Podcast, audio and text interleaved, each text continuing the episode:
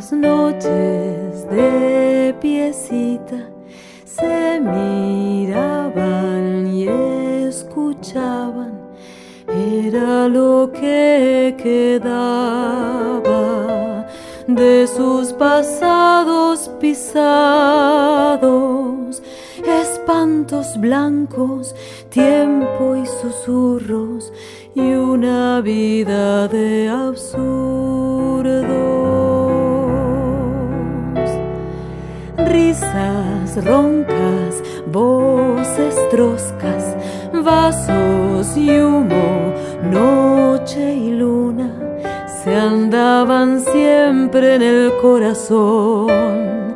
Julia pintaba un recuerdo, tarde en el mar, los pescadores, su pueblito y su temor. Ay de ese amor de recuerdos y alcohol, ay de ese amor de noche sin dolor, ay de ese amor la vida lo llevó. De ese amor de noches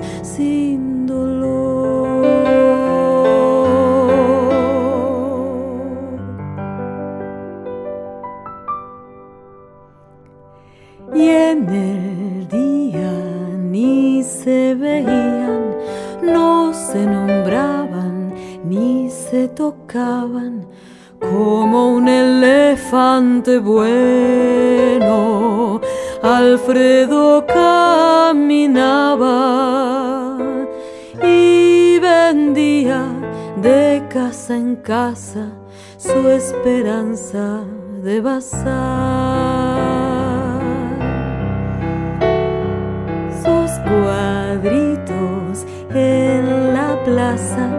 Julia era color de mar a la noche se acostaban y el día se relataban y una botella que se moría cuando abrazados dormían. Ay de ese amor de recuerdos y alcohol Ay de ese amor de noche sin dolor, ay de ese amor la vida los llevó, ay de ese amor de noches sin dolor.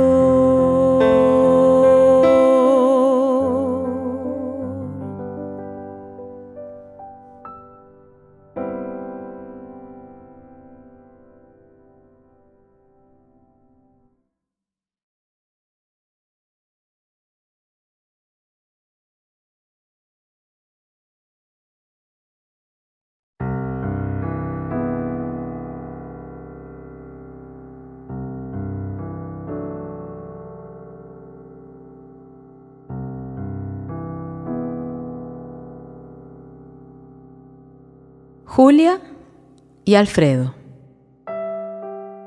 Llegaron a la casa para alquilar una habitación. Era en marzo del 77.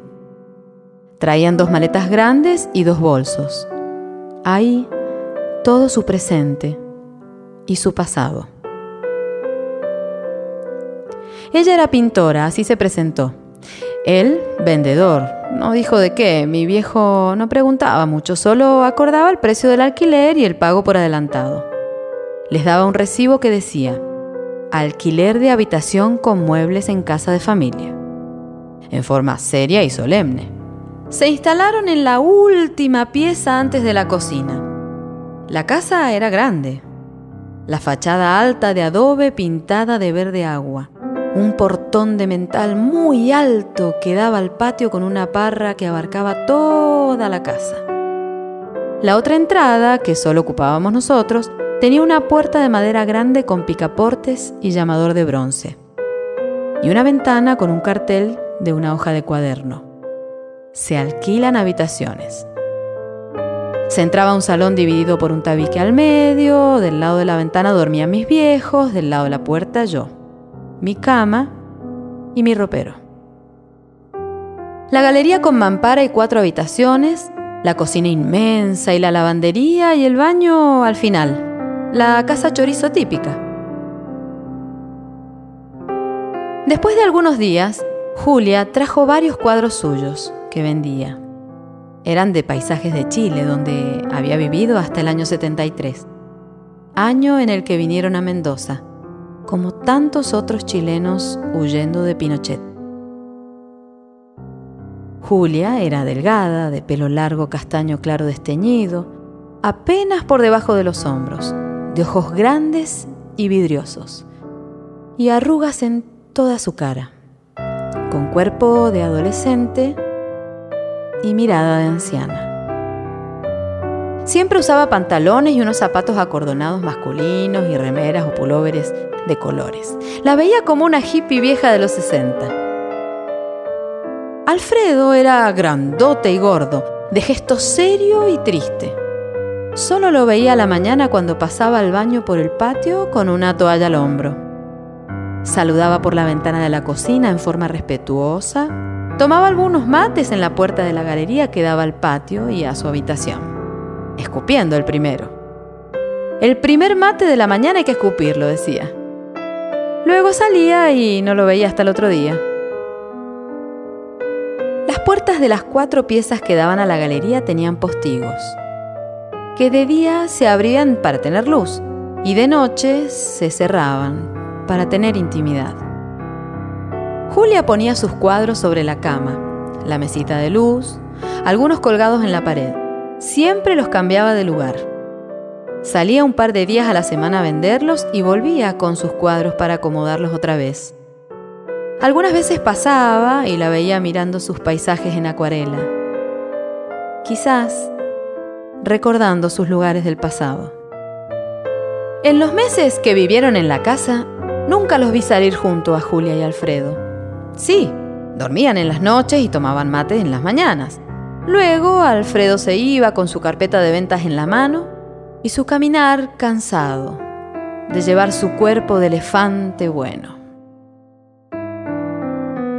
Cada tanto Julia sacaba algunas botellas vacías para tirarlas, de legui, ginebra o vino barato. Quizás sería parte de sus ceremonias del final del día.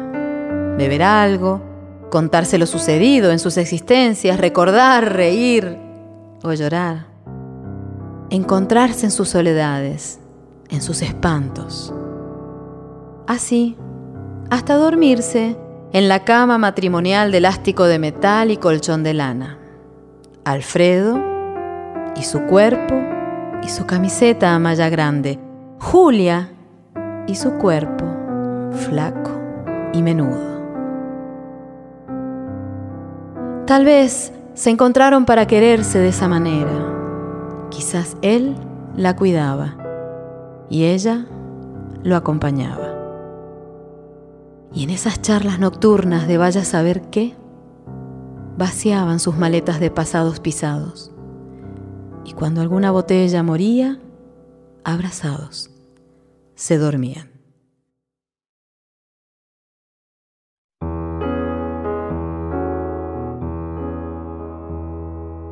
De día Juan era madre que no leía ni escribía.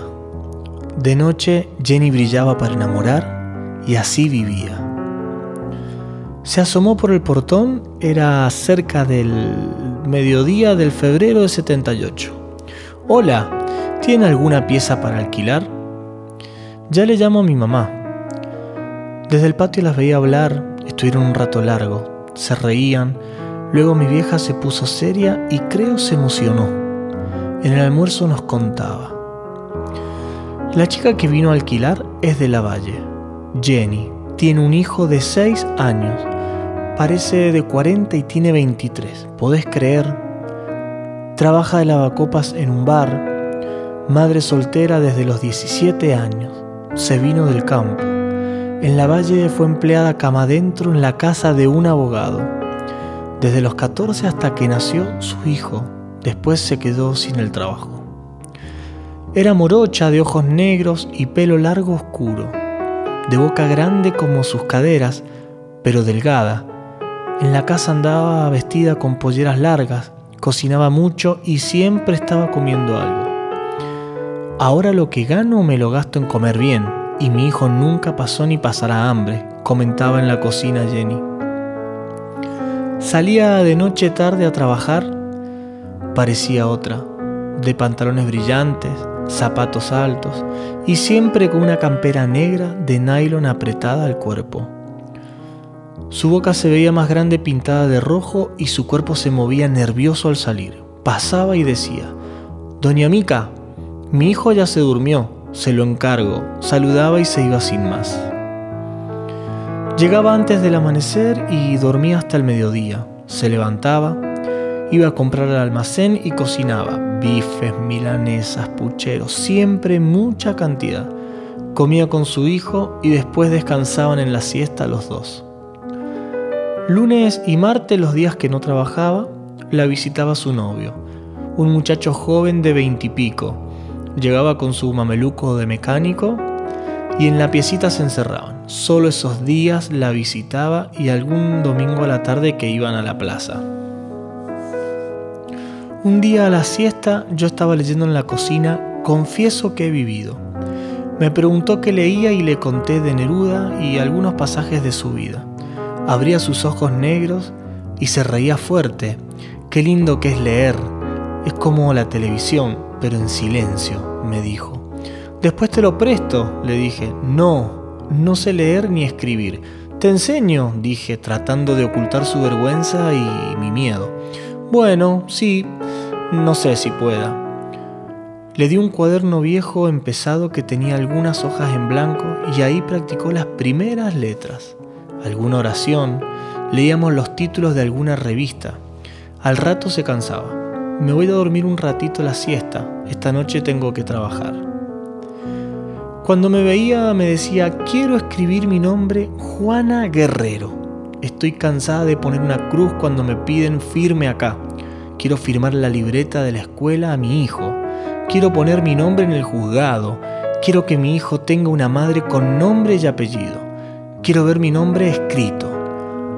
En el cuadernito llenó muchas hojas de Juana Guerrero, con letras desprolijas al principio que luego fue mejorando. Y repitió su nombre, se confundía con la J y la G.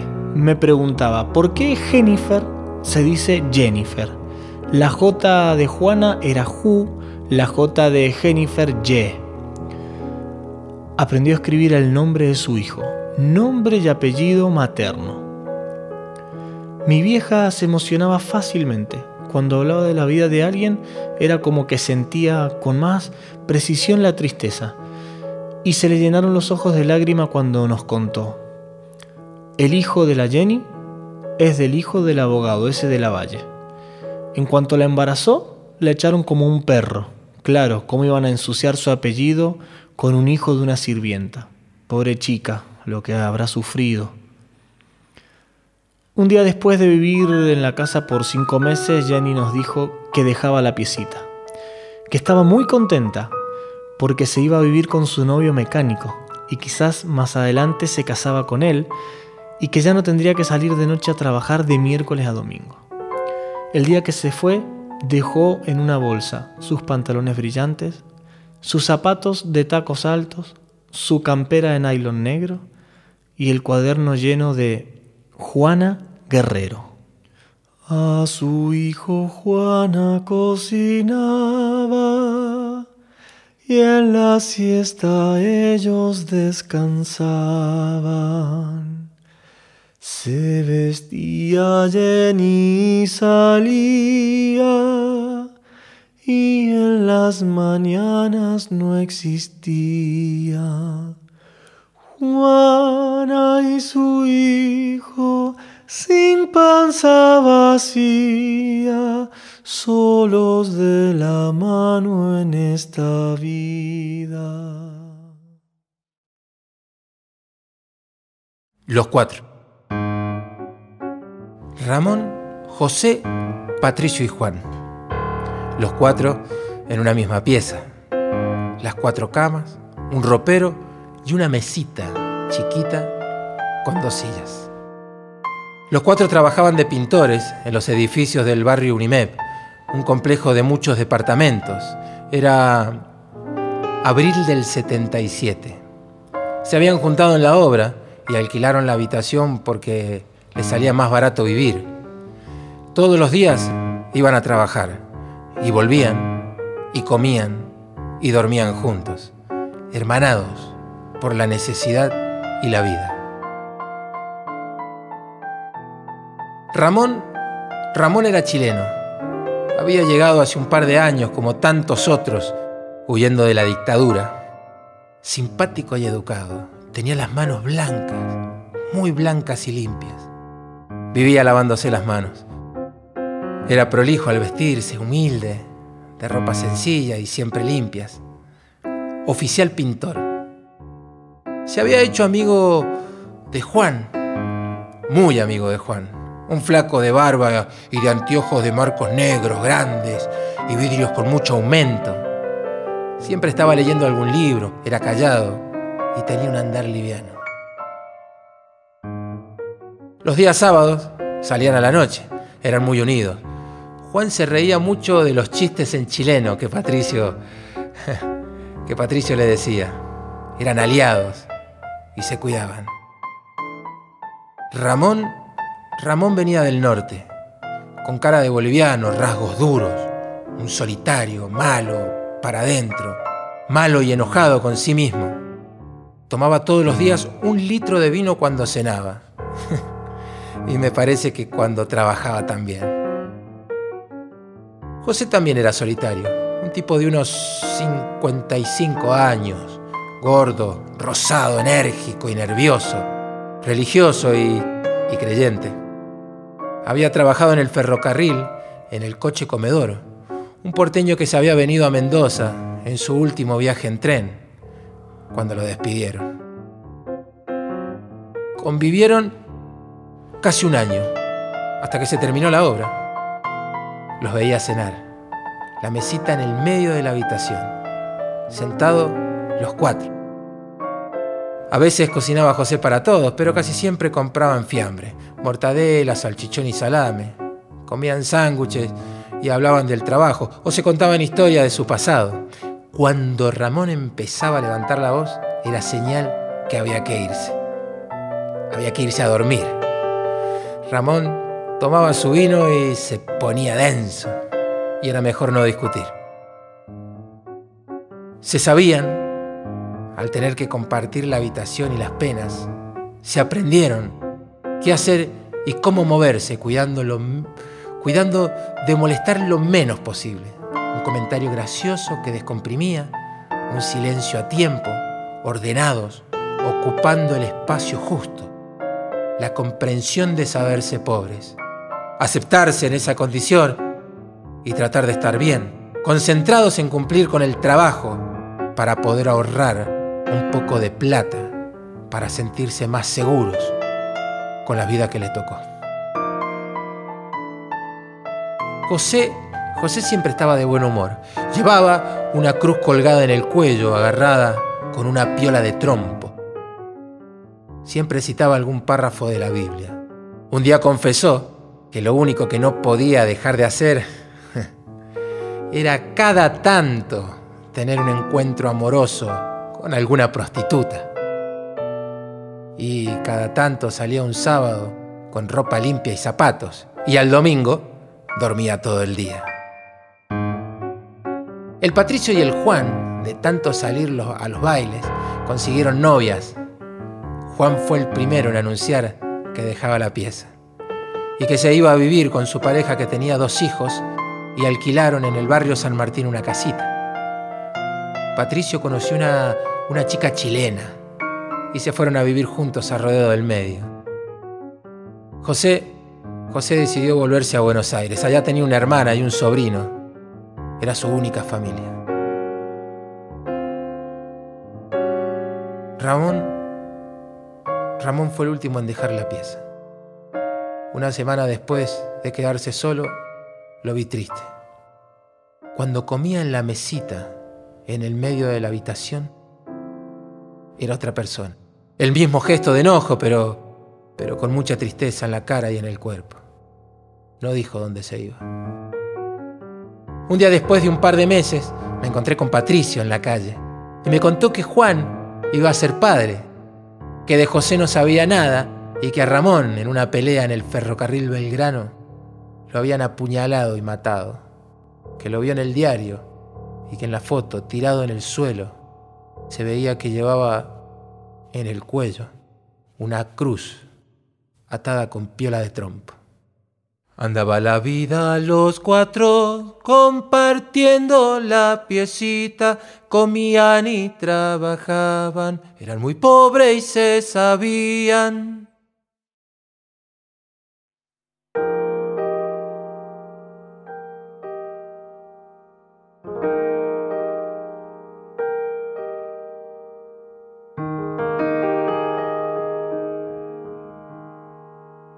El baldío estaba entre mi casa y la casa de María Elena. Un lote grande, con paredes de adobe de lo que fue una casa, con un montón de cosas viejas que para nosotros serían los mejores juguetes. A María Elena la veía poco. No íbamos a la misma escuela, pero los dos teníamos 11 años en el 71. Cuando nos cambiamos en el 70, ella ya vivía ahí del otro lado del baldío. La medianera de mi casa no era muy alta, era de adobe, y el parral del patio estaba sostenido por caños enterrados en el suelo. Por ahí me subía y miraba el baldío que tenía al frente toda una pared muy alta, sin entrada. Vaya a saber desde qué tiempo nadie entraba. Solo podíamos verlo María Elena y yo desde nuestras medianeras. Una siesta de otoño, me trepé por los caños del parral decidido a bajar del otro lado. Sabía que tenía que saltar dos metros y que luego para volverme debería inventar algo para trepar. Había un tacho de 200 litros que me serviría. También muchas maderas, hierros, cajones y quizás adentro de las dos piezas destruidas encontraría otras cosas. Cuando estaba buscando la forma de descolgarme de la medianera, desde el otro lado me gritaron, Cuidado, es peligroso. Fue la primera vez que escuché la voz de ella. Me asombró que nos encontráramos ahí, en ese mismo momento. Me puse de panza sobre la pared y con las piernas colgando me deslicé y salté. Ya estaba en el baldío. Me sacudí la ropa, estaba lleno de tierra y la miré. Sintiéndome valiente le dije, no pasó nada, te ayudo y te bajás. No, no me dejan, contestó ella. Había muchos yuyos altos en el baldío. Caminaba lento, viendo con atención el suelo, y pensaba si habían arañas o alguna víbora, podía ser. Y tenía que andar con cuidado. Uy, mira lo que encontré, le dije. ¿Qué? ¿Qué es? Una lata grande de galletas y tiene tapa y el vidrio está sano. Y al lado una cartera de mujer, de cuero. También varios zapatos viejos de mujer y de hombre. Uy, fíjate allá atrás de esas maderas, me dijo. Me indicaba desde su medianera. Estábamos muy ansiosos y queriendo descubrir todo. Es una mesita de luz. ¿Qué tiene adentro? Tiene muchas telas de araña, le dije. Con cuidado, abrí la puerta de abajo. No tiene nada. Fíjate en el cajón. Abrí el cajón con cuidado. Saqué todo el cajón y lo puse en el tacho de 200 litros. Hay papeles y un collar de perlas, pero creo que son de plástico. Fui hasta la medianera y se lo mostré de cerca. Vi que María Elena tenía la cara redonda y nariz chiquita, con pelo corto y con rulos. Y me estiré para darle el collar, pero no alcanzaba. Espera que busco algo para subirme. En ese momento escuché la voz de la madre. Bájate de ahí, que te podés caer. ¿Qué estás haciendo? Nada, mamá. Solo miraba el baldío. Yo me quedé callado. María Elena se bajó de su escalera y dejé el collar en el cajón y rodé el tacho hasta mi medianera para subirme. Cuando bajé al patio, ya sabía cómo volvería mañana para seguir descubriendo todo lo que había en el baldío. Después de comer, esperaba que mis padres se fueran a dormir la siesta para ir al baldío. Empecé a juntar las cosas que me gustaban y que me servirían para jugar. La lata de galletas podría ser un acuario o un casco de astronauta. Un cajón lleno de partes de un motor las usaría para hacer una pista de carrera de autitos. Mis papás están durmiendo y escuché ruido en él. Sí, es la mejor hora para venir, le dije. Le llevé el collar, puse unos adobes y un tablón como un andamio y ella lo agarró. Es muy bonito, dijo. Lo voy a lavar bien, seguro que son perlas. Desde el andamio le conté que iba a construir una pista para autitos, que primero haría un piso de adobe, un cuadrado como de dos o tres metros bien parejo, que lo mojaría y lo emparejaría muy bien y empezaría a trazar la pista, que tendría curvas, bajadas veloces y un puente, que le pondría arbolitos y una estación de servicio hecha con las partes del motor que había encontrado. Y si quisiera, podríamos hacer carreras. Ella me dijo que no tenía autitos, pero que le gustaría ayudarme, pero que era difícil que la dejaran ir a jugar al baldío. Durante una hora más, María Elena desde la pared me seguía indicando. Fíjate, fíjate allá, ¿qué es?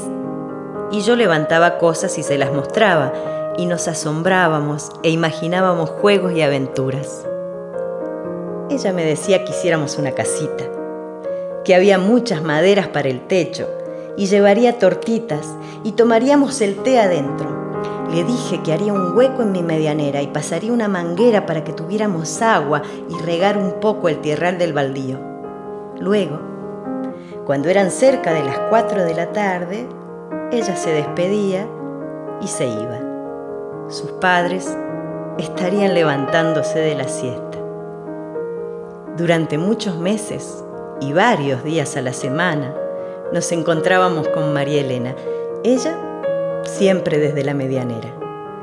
Seguíamos descubriendo cosas viejas e inventábamos nuevas historias y juegos que nunca concretábamos, pero que en nuestra imaginación eran geniales y nos divertíamos mucho. Un día, volviendo de la escuela, vi que un gran camión estaba cargando los escombros de la pared del frente del baldío. En el almuerzo mis padres hablaban de que habían comprado al lado y que harían un galpón de la camionera mendocina. A la siesta salí a la calle y fui a ver el baldío desde la vereda. También salió María Elena y nos sentamos en el cordón de la calle con las piernas colgando hacia la sequía. Qué pena, le decía, ya no podremos jugar más. No te preocupes, podemos juntarnos en la vereda y jugar lo mismo. Inmediatamente se paró, agarró dos maderitas y me dijo, carrerita de barcos por la sequía. Dos maderitas van como barcos de mar en una sequía sin marineros la vereda y andar.